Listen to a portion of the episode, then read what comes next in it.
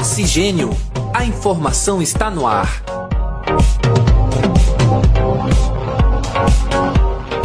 Olá, caros ouvintes. Está entrando no ar mais uma edição do nosso podcast Oxigênio. A informação está no ar. Eu me chamo André Pinheiro e é um prazer enorme estar com vocês. Quem me acompanha neste programa é a acadêmica de jornalismo Letícia Fontanive. Seja muito bem-vinda, Letícia. Boa tarde, André. Boa tarde, ouvintes. Não é muito difícil relacionarmos a alimentação à saúde e ao bem-estar do ser humano. Em rodas de conversa, em redes sociais e até mesmo na publicidade, muito se discute e se recomenda em relação aos hábitos alimentares que podem ser considerados saudáveis ou adequados. Para buscar esclarecimentos sobre um assunto tão importante, no episódio de hoje conversaremos com uma especialista no assunto. E quem está conosco para falar sobre o tema é Fernanda Souza Tomé da Silva.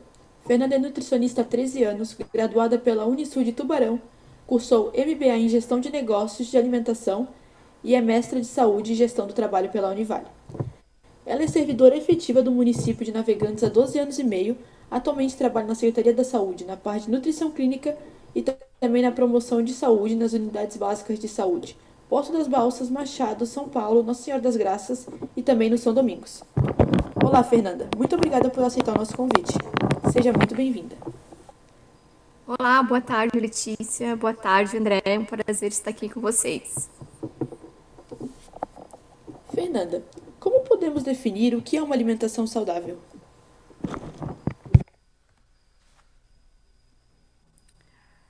Ah, nós podemos definir uma alimentação saudável como aquela que nos fornece todos os nutrientes que nós precisamos para um crescimento adequado, no caso das crianças, é, no que nos promovam saúde, né, no caso de nós adultos, e que nos permitam envelhecer e ter qualidade de vida durante o nosso processo de envelhecimento como que nós buscamos essa alimentação adequada, né? Essa alimentação saudável? A gente deve começar a pensar um pouco em como era a alimentação dos nossos antepassados. Os nossos avós, os nossos bisavós, eles tinham uma alimentação muito diferente do que nós temos hoje. Antigamente, nós não tínhamos tanto acesso aos alimentos como se tem hoje, né? Hoje a gente estica o braço nós temos a geladeira do nosso ladinho, repleta de alimentos.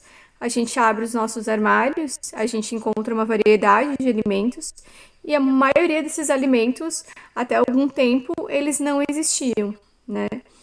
É, hoje a gente encontra muitos alimentos que tiveram sua maior produção, principalmente após a Segunda Guerra, é, porque vieram de tecnologias que foram empregadas na guerra e aí, é, os mercados, é, o grande, as grandes indústrias que apostaram nessas tecnologias de conservamento, por exemplo, os, os alimentos desidratados, né, com conservantes, com saborizantes, eles acabaram então sendo produzidos em uma escala maior e aí as pessoas acabavam tendo acesso a esses alimentos. Eles geralmente eles têm um custo mais reduzido, eles têm um custo mais em conta, né? E a gente sabe que hoje não tá fácil para ninguém. E aí as pessoas que têm um poder aquisitivo menor acabam é, se veem encurraladas muitas vezes e acabam migrando para esses alimentos que não são tão adequados. Bom, conforme você falou, é, é muito grande a oferta de alimentos, é muito diversificada, né? E diante de tantas opções, é, existem regras ou procedimentos que nós podemos adotar no nosso dia a dia e que nos levem mais diretamente a ter uma alimentação saudável? A gente não tem regras, né? Uh, mas a gente pode ter alguns macetezinhos, assim. É, a primeira, o primeiro macete que eu sempre dou para os pacientes é a gente começar a descascar mais e desembalar menos a, partir do momento que a gente começa a se alimentar com os alimentos in natura, que a gente chama, que são os alimentos minimamente processados, como é, as carnes, as frutas, verduras, legumes, próprio arroz, macarrão, quando a gente começa a se alimentar mais desse tipo de alimentos, a gente começa a ter uma alimentação mais adequada. É claro que em caso de algumas patologias, como por exemplo é, um colesterol elevado ou paciente que é diabético, aí a gente começa a fazer um mapeamento do que, do que se adequa a ele ou não. Mas quando a gente pensa de uma maneira geral em uma alimentação saudável para uma população saudável, sem nenhuma patologia, sem nenhuma doença, a regra seria mais essa, assim, comece a descascar mais e desembalar menos. E é possível ter uma vida mais saudável sem cortar o açúcar da alimentação? Bom, a gente, quando pensa em açúcar, a gente começa a pensar naquele açúcarzinho branco lá na nossa mesa, né? Aquele que adoça o nosso café, o nosso chazinho, aquele que faz o bolo. Mas a gente considera açúcar, é, por exemplo, o mel, o melaço, eles se formam açúcar, né? Fazem, no final das contas, no nosso processo de digestão, eles vão virar açúcar lá no nosso sangue, né? As frutas, por si só, elas já têm açúcar na sua composição, né? E então, sim, a gente consegue fazer uma alimentação adequada sem cortar o açúcar quando a gente pensa no açúcar desses alimentos, por exemplo, das frutas, a gente não vai conseguir fazer uma alimentação saudável cortando as, as frutas da nossa vida.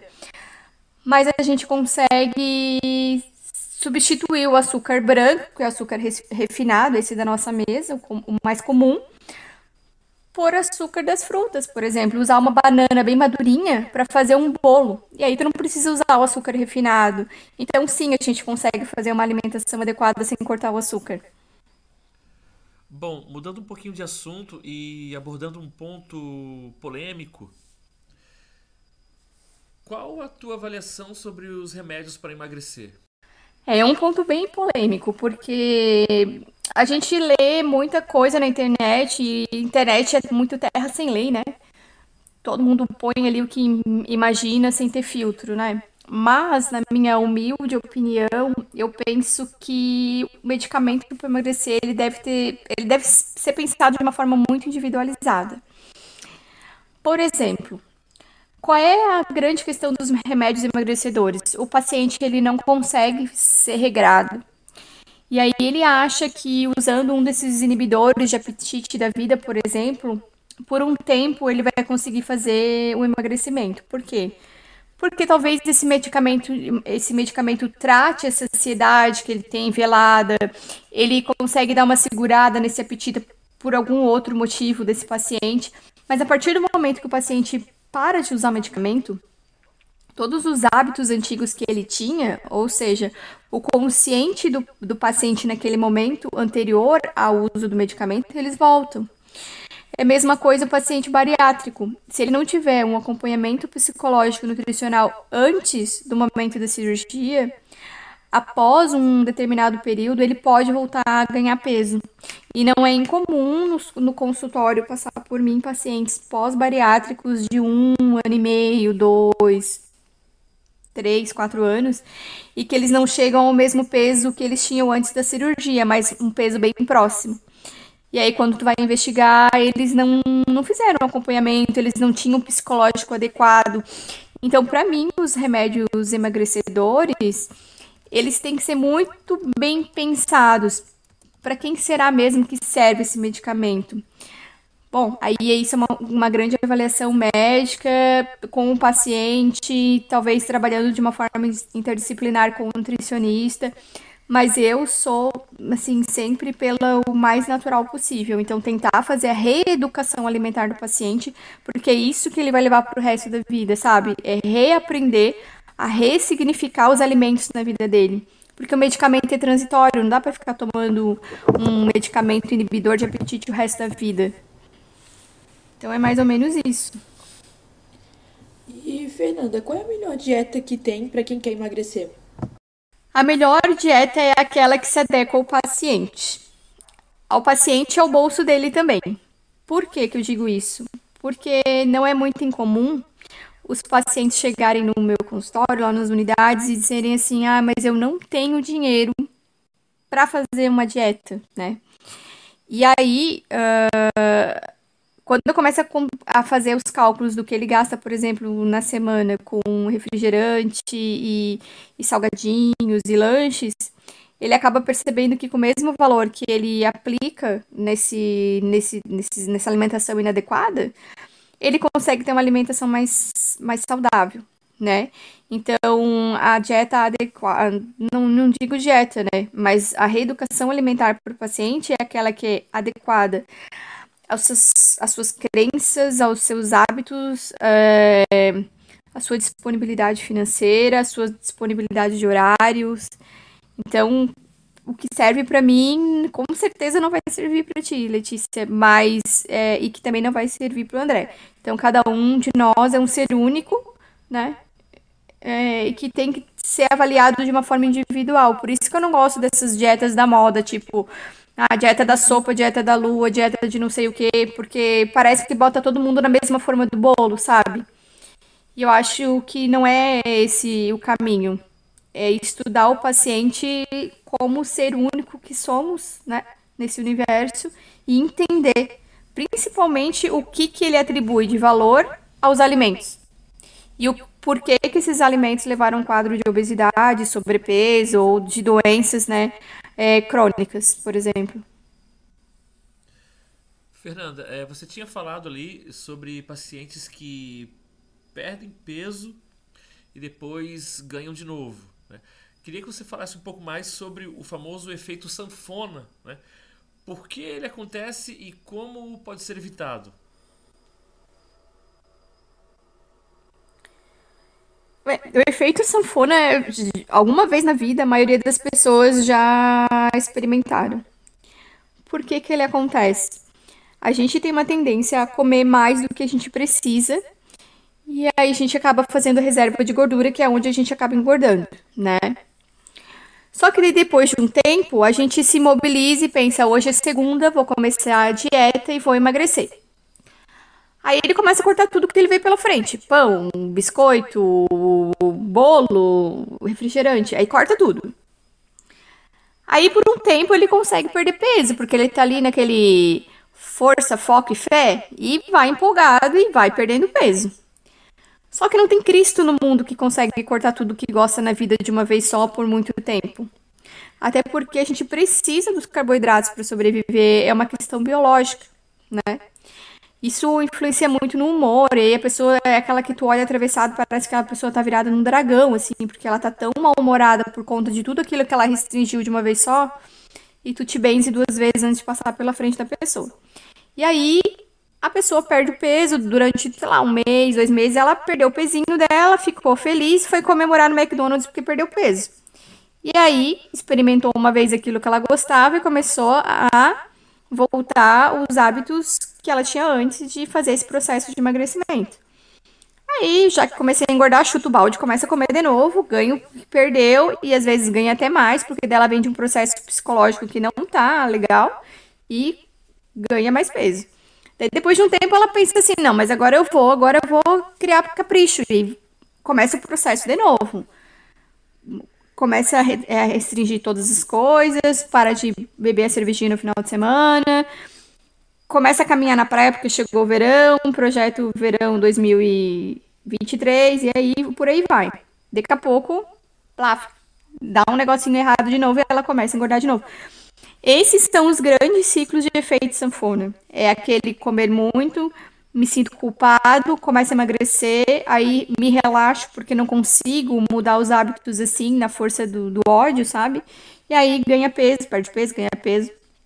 E o que é muito comum em pacientes bariátricos que não fizeram acompanhamento, porque eles não têm psicológico para poder manter o seu peso.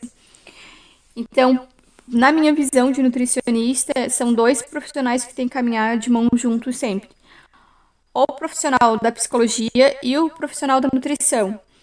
Porque sem ter um preparo mental muito bom, né, um paciente que vem com anos de hábitos alimentares muito ruins, ele não consegue fazer adesão do tratamento por muito tempo. Ele se empolga por um tempo, depois relaxa, daí vem o sentimento de culpa, daí ele come mais um monte, daí se sente mais culpado, come de novo, e assim vai. Então é isso que eu observo bastante, sabe? Esse ciclo de vou emagrecer, emagreci, relaxo e por aí vai. E voltando um pouquinho ali para o assunto da dieta, existe alguma maneira de acelerar os resultados da dieta? Como fazer isso de modo seguro?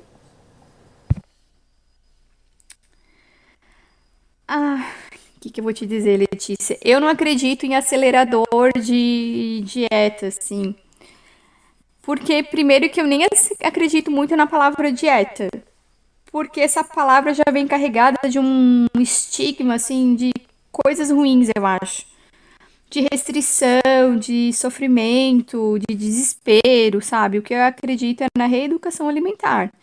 A pessoa, da, da pessoa aprender a comer de novo. E isso é o que eu exercito, exercito todos os dias.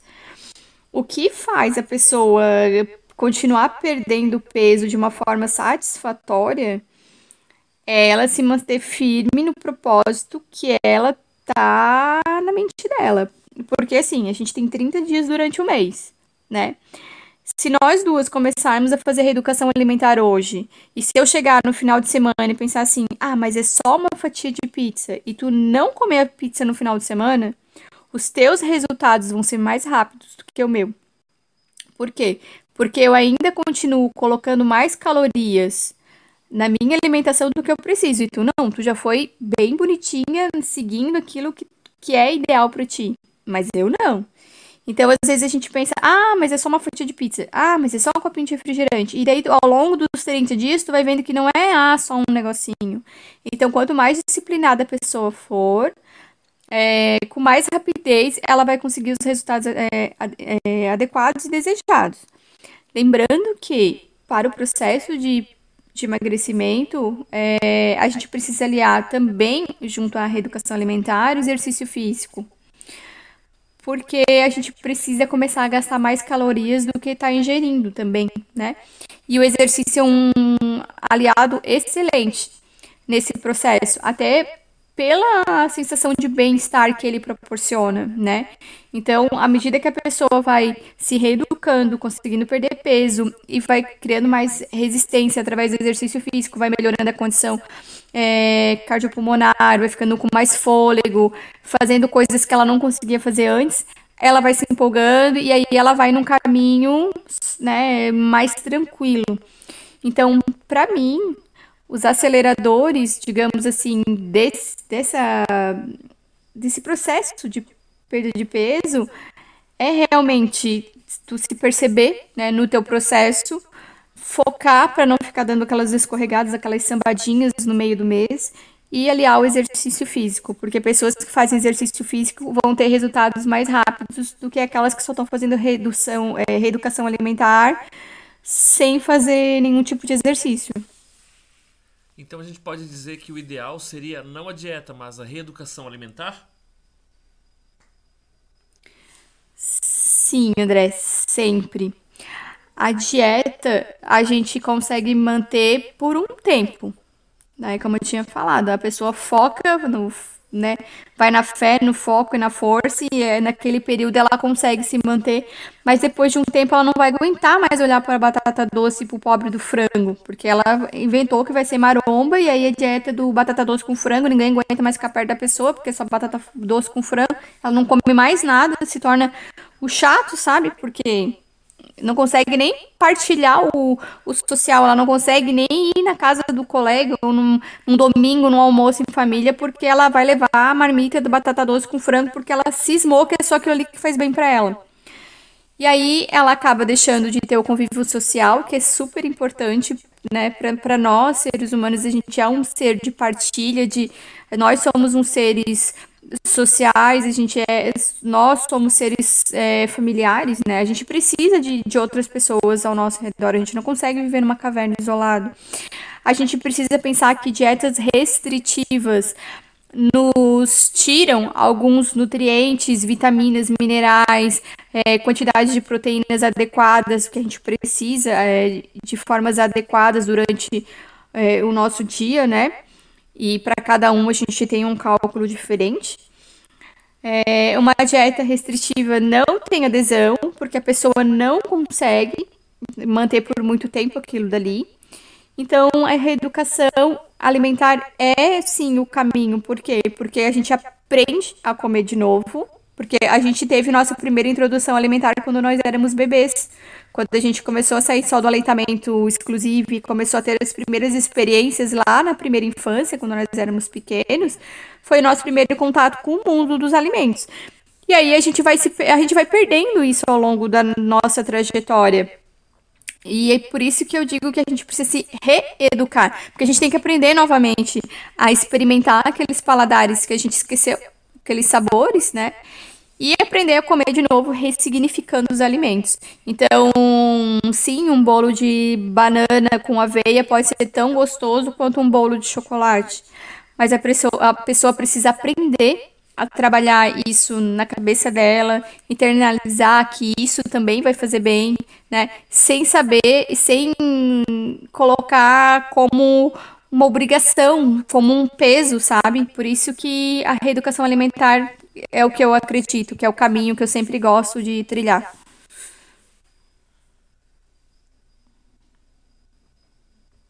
E tem como resolver a vontade de comer chocolate? É possível substituir ele, substituir, substituir ele por alimentos mais saudáveis? O chocolate, na verdade, ele não é o vilão, pobre coitado, né? É, nós temos opções bem, bem interessantes de serem aproveitadas, como, por exemplo, o chocolate 70% cacau, 80%. Eles não são da aceitabilidade da maioria das pessoas, porque a gente tem um paladar geralmente muito mais inclinado para o açúcar do que para os sabores amargos.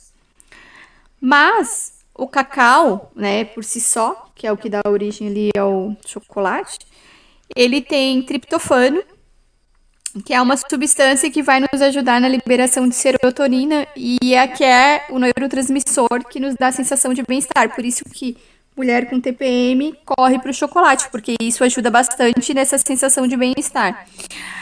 A banana é outro alimento que tem o mesmo, tem o mesmo nutriente, né, o mesmo indutor de serotonina que é o triptofano. E outros alimentos também têm essa função. Mas não precisa abolir o chocolate da vida, salvo se a pessoa tem uma restrição, por exemplo, um paciente diabético. Aí esse a gente tem que conversar mais de perto e achar outras alternativas. Mas é, para pessoas saudáveis, comer um chocolatinho 70% de vez em quando, uma ou duas vezes por mês, não vejo grandes problemas.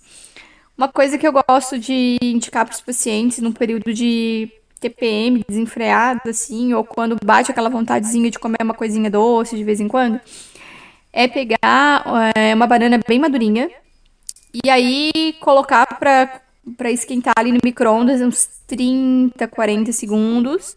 E ela vai ficar bem molinha. E polvilhar um pouquinho de cacau 100%. E aí ele vai ficar um, uma refeição é, bem gostosa, saborosa, que vai te fornecer triptofano e que vai te ajudar bastante nessa sensação de bem-estar.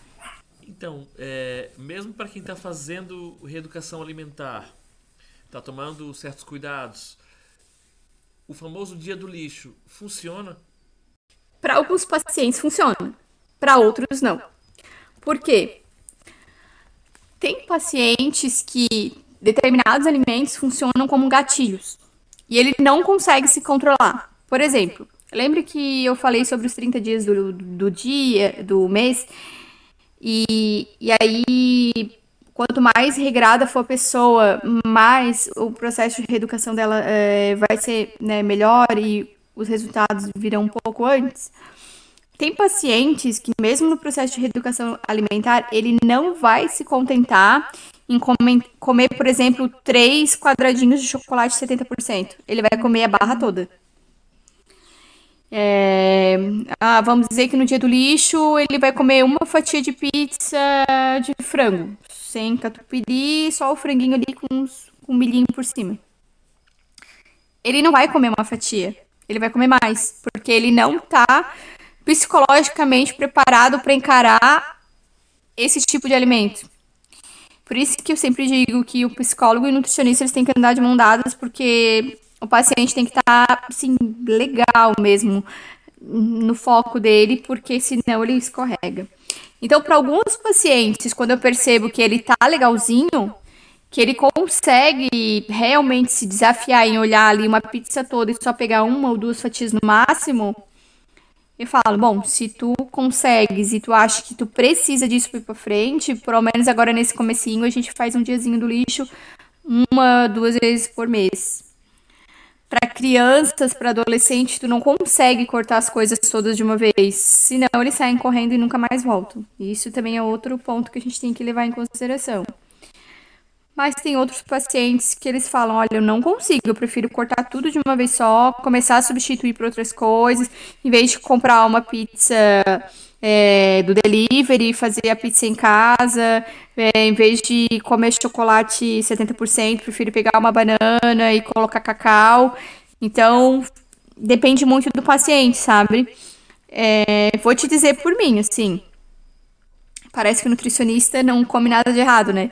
Mas eu sou a doida dos, dos doces, assim. Eu adoro chocolate, bolo, assim. Eu... Só que eu evito comer, porque se eu comer, eu sei que eu não vou comer um pedacinho só, sabe? Então eu deixo assim para casos esporádicos no mês, prefiro não ter aquilo ali como um gatilho. E olha que eu sou nutricionista, e para mim já é difícil, né? Imagina para uma pessoa que passou né, uma vida toda com um hábito e de repente ela quer mudar não é fácil, não é, não é fácil. Sinceramente, acho que alguma vez na vida você já deve ter tentado mudar alguma coisa e vocês percebem que não é fácil. Mas isso é muito conversado assim no consultório, o que, que o paciente quer para ele, né? Que caminho que ele acha que ele consegue seguir. E aí a partir daí a gente consegue dar um rumo. Mas assim, via de regra, é, para crianças e adolescentes não tem como não deixar um diazinho do lixo ali para até porque é uma questão de de cativar esse paciente, né? Porque a gente eu preciso que eles eh, vejam que a reeducação alimentar não é uma coisa ruim, que vai tirar tudo que eles gostam da vida deles de uma vez só. E também tem outros adultos que sim, que já são mais conscientes, que já tentaram outras vezes, e daí estão passando por um segundo processo de reeducação alimentar, e aí esses também são alguns são mais fáceis, né? mas para outros não funciona. E Fernanda, focando agora um pouco mais nas crianças, tem alguma condição genética que predispõe à obesidade na infância? Sim, tem algumas doenças que podem levar a quadros de, de obesidade, alguns é, tratamentos com corticoides por longos períodos de tempo, é, né, que são uma classe de medicamentos, mas a obesidade na infância, vou te dizer assim que Olha, 80, 90% dos casos é pela má alimentação. Não é muito incomum e até vou fazer esse desafio para vocês quando estiverem caminhando, olhar para os lados e ver se vocês não acham pelo menos uma vez por dia alguma mãe que está dando refrigerante na mamadeira para uma criança menor de um ano. Todo santíssimo dia, quando eu atravesso o ferryboat para ir trabalhar, eu vejo uma mãe dando refrigerante para criança pequena. E aí eu fico pensando, meu Deus do céu, qual é a necessidade de uma criança tem de tomar refrigerante com um ano, gente? Não tem mais nem adulto tomar um negócio desse. Mas a falta de conscientização da, da população e, e esse boom que a gente tem desses alimentos industrializados cada vez mais presente nas nossas vidas, desse, dessas propagandas massivas que a gente tem na, na TV, na internet, vendendo é, saúde, não, não faz sentido, né, pra gente, mas é, muitos desse, desses alimentos industrializados, eles são vendidos como se promovessem saúde, né? É só a gente começar a pensar lá nas propagandas anteriores de alguns, de alguns é, alimentos que que vendem-se assim como se fosse coisas maravilhosas, que faz patrocínio de, de Olimpíadas, que faz patrocínio de, de Copa. Bom, Olimpíada em Copa, tu pensa em esporte, tu pensa em saúde. Se, se a marca X está patrocinando um evento desse, então é porque ela está vendendo saúde, né? E aí tu começa a perceber que não é bem assim. Tanto que o Ministério da, da Saúde, ele tem uma, um guia e uma cartilha é, para crianças menores de dois anos. E um dos tópicos que tem lá para essas crianças menores de dois anos é sobre a propaganda. Por quê? Porque tu vai no mercado e tu olha lá na seção de salgadinhos, de chocolate, de iogurte, de, enfim, sempre tem um personagem é, super-herói, de princesas, apelando nesse, nesses alimentos, né? Para que a criança faça associação entre a imagem do desenho favorito dela com aquele alimento, e aí ela vai pedir pro pai e pra mãe que ela quer com comer o salgadinho lá do super-herói tal. É, brinquedo, fazer a associação de um, de um lanche, de um alimento e casar a venda desse alimento com um brinde de um brinquedo. E aí a criança vai se espernear no chão do mercado e pai não quer passar vergonha no mercado, ele quer que a criança não incomode, aí coloca tudo que a criança quer, e aí as crianças estão vencendo os pais no cansaço, porque a gente tá cansado, a gente trabalha fora e vai no mercado já cansado, e aí leva o filho junto que não tem com quem deixar, a criança começa a chorar no meio do mercado, as pessoas começam a te olhar atravessado, tu não quer passar vergonha, né? É mais fácil tu ceder pro teu filho do que tu, tu ensinar que aquele alimento ali não faz bem. Tu tá cansado mercado tá cheio, as pessoas estão te olhando atravessado, tu faz o quê? Tu faz ceder à vontade da criança, né? Então, a gente tem uma, uma estimativa, alguns dados, na verdade, que 56% das nossas crianças com menos de um ano já foram expostas a refrigerante alguma vez, né, é, ao longo dessa vida delas até um ano, elas já foram expostas a refrigerantes. Ah, é, hoje, é, dois terços da população mundial ou tem sobrepeso ou já entraram em obesidade. E aí é, o quadro fica cada vez mais assombroso porque a gente tem adolescentes hoje no Brasil, com 15 e 16 anos, que já estão infartando por causa da obesidade. Então, eu te digo assim com bastante segurança que o grande quadro de obesidade que a gente vê nas crianças é por causa da alimentação. Aquela imagem que vendiam do bebê fofinho, sabe? Aquele bebê fofinho, ai, o bebê tem que ser fofinho, cheio de carninha para apertar, que esse é o bebê saudável. Hoje a gente sabe que o bebê fofinho é um bebê com sobrepeso e se não for corrigida na infância esse sobrepeso e obesidade, essa criança tem aproximadamente 80%, 75, 80% de chances de ser um obeso quando adulto e ter doenças crônicas cada vez mais cedo. Então, a alimentação, às vezes a gente pensa assim, ah, a gente pensa em alimentação só no viés da dieta, sabe? De emagrecimento, de, ah, de ficar fitness, de, de academia. Mas a gente não, não, às vezes não volta os nossos olhos lá para a base já da gestante que não se alimentou bem, né? E às vezes nem é por falta de acesso aos alimentos, mas sim por construir hábitos ruins, né? E aí vem a criança nesse ritmo, sabe?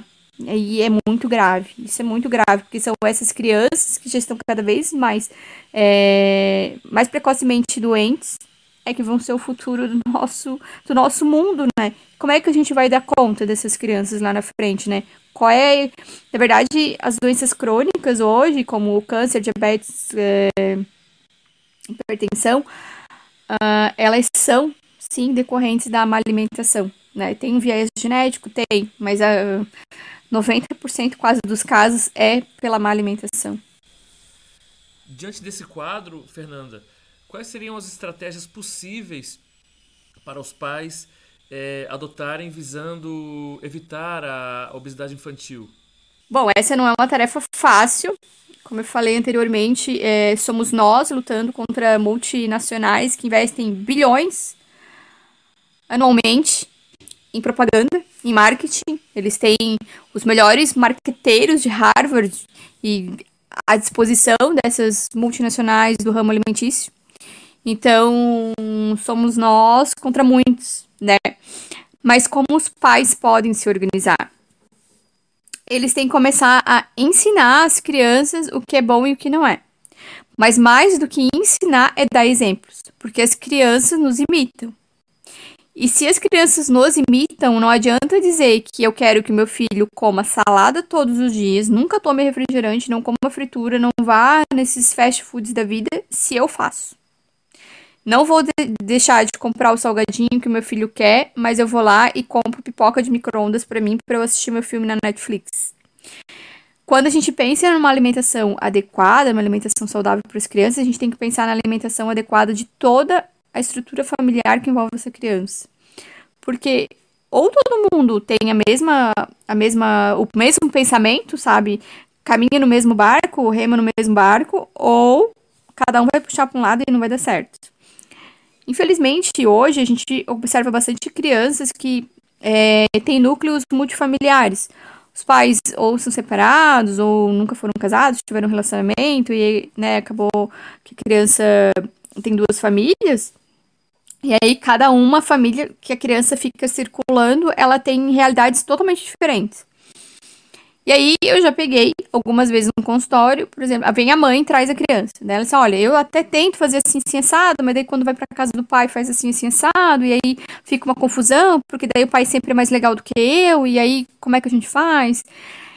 E aí tu pensa assim, poxa vida, no fim tu fica com dó da criança, porque daí ela fica no meio daquele tiroteio, ela não sabe pra, que, pra onde é que ela vai. Ela sabe pra onde ela vai, ela vai pra onde é mais gostoso, né? E vamos, né, vamos assim, combinar entre a gente, que um fast food é muito mais gostoso que um pé de alface. Sempre vai ser. Mas, é, a gente tem que ensinar a criança e mostrar pra ela que pode ser até mais gostoso, mas pra saúde dela não é tão legal, né? Como é que o pai, então, o pai e a mãe, ou o responsável por essas crianças vão fazer para então conquistar as crianças e tentar blindá-las contra essa enxurrada de informações que cada vez mais cedo as crianças estão expostas, né? Primeiro, então, que a minha opinião é que todo núcleo familiar, né, independente se sejam multifamiliares, né, ou não, mas que todos que, que estejam envolvidos é, com essas crianças é, tenham uma alimentação muito parecida ou com, com, com, os mesmos hábitos de sentar com a criança, comer junto com ela, mostrar o que, que, que tá comendo, por que, que aquilo ali é bom, por que, que não é. Levar as crianças ao supermercado não é uma tarefa fácil, no começo vai ser muito difícil, mas depois, com o tempo, a criança vai se habituando a dar oportunidade dela conhecer o corredor, os corredores, né, onde tem os hortifrutis, é, onde estão os, os alimentos é, de base, como macarrão, arroz, feijão. Tem criança que não sabe diferenciar o que, que é um feijão do que é um grão de arroz, por exemplo. Parece uma coisa absurda, mas tem criança que não sabe. Tem criança que não sabe o que é uma cebola, o que é uma beterraba, o que é um abacate. Ela não sabe. Ela não consome isso na alimentação dela, ela não sabe. Então, o mercado, ele pode ser, assim, um espaço muito lúdico, sabe? De aprendizado para essa criança e até mesmo para a própria família.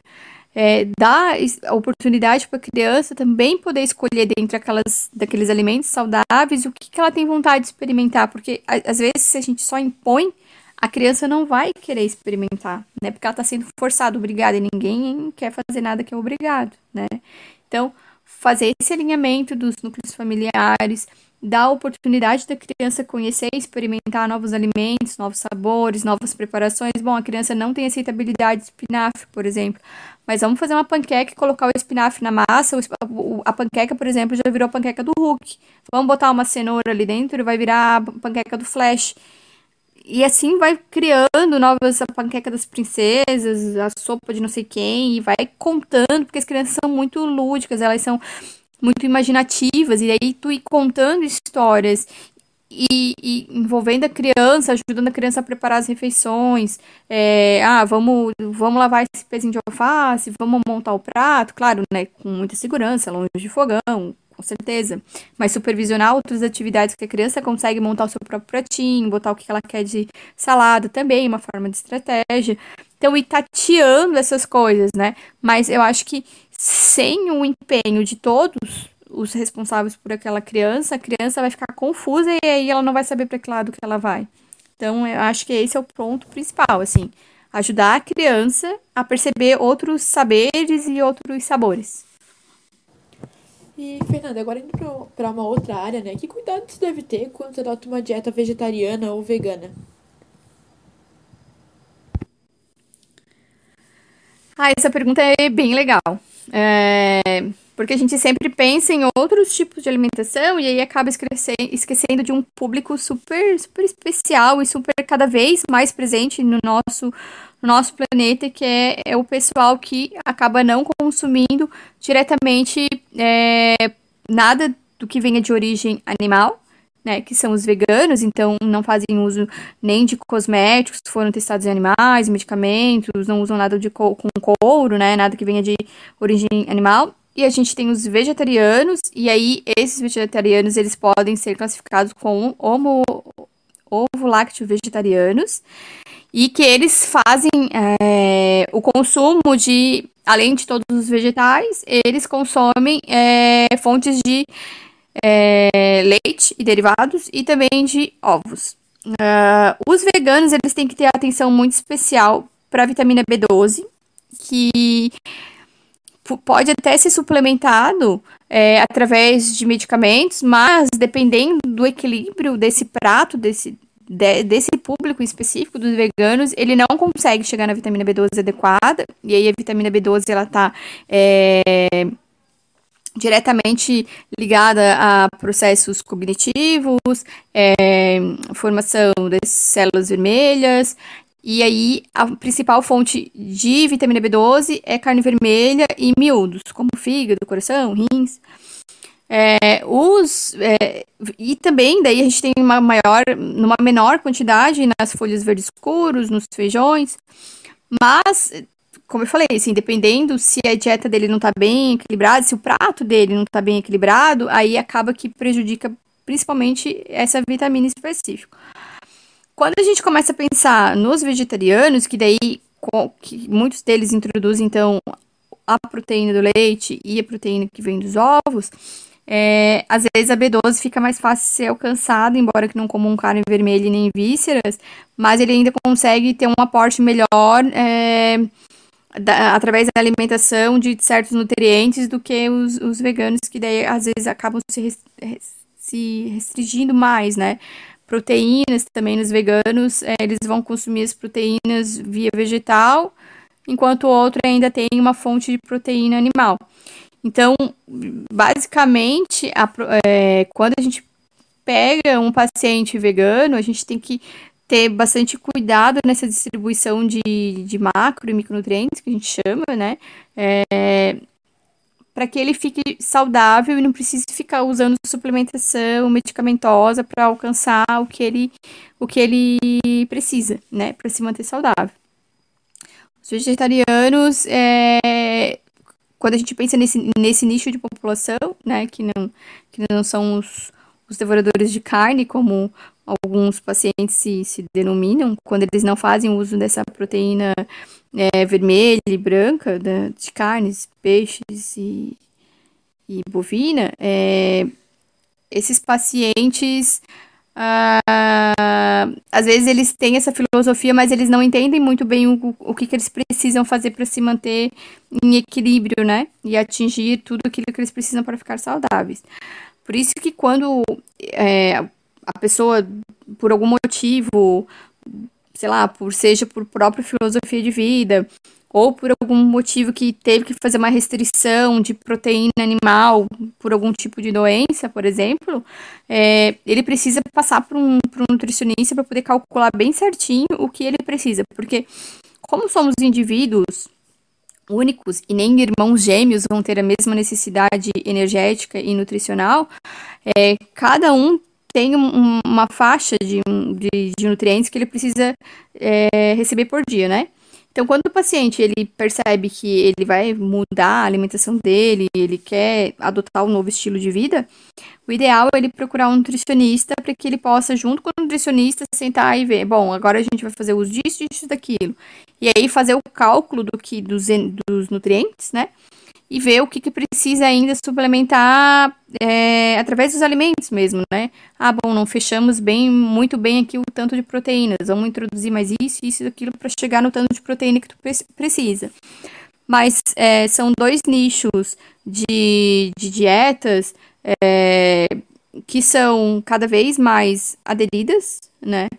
São, são dois estilos de, de alimentação que não é difícil de ser seguido, é cada vez mais comum, até inclusive. É, por muito tempo, as, é, as pessoas que tinham essa restrição né, de, de não, não consumir nada de, de, de proteínas animais, assim, elas não encontravam opções. E eu achava isso muito xarope, porque parece que ah, todo mundo é igual, sabe? Todo mundo come brócolis, todo mundo come brócolis, todo mundo come carne com cheddar, todo mundo come calabresa, todo mundo come bacon, mas, gente, tem gente que não come, né? Assim como os pacientes que têm alergia à proteína do leite ou intolerância à lactose, sabe? Parece que às vezes quem é diferente não é lembrado.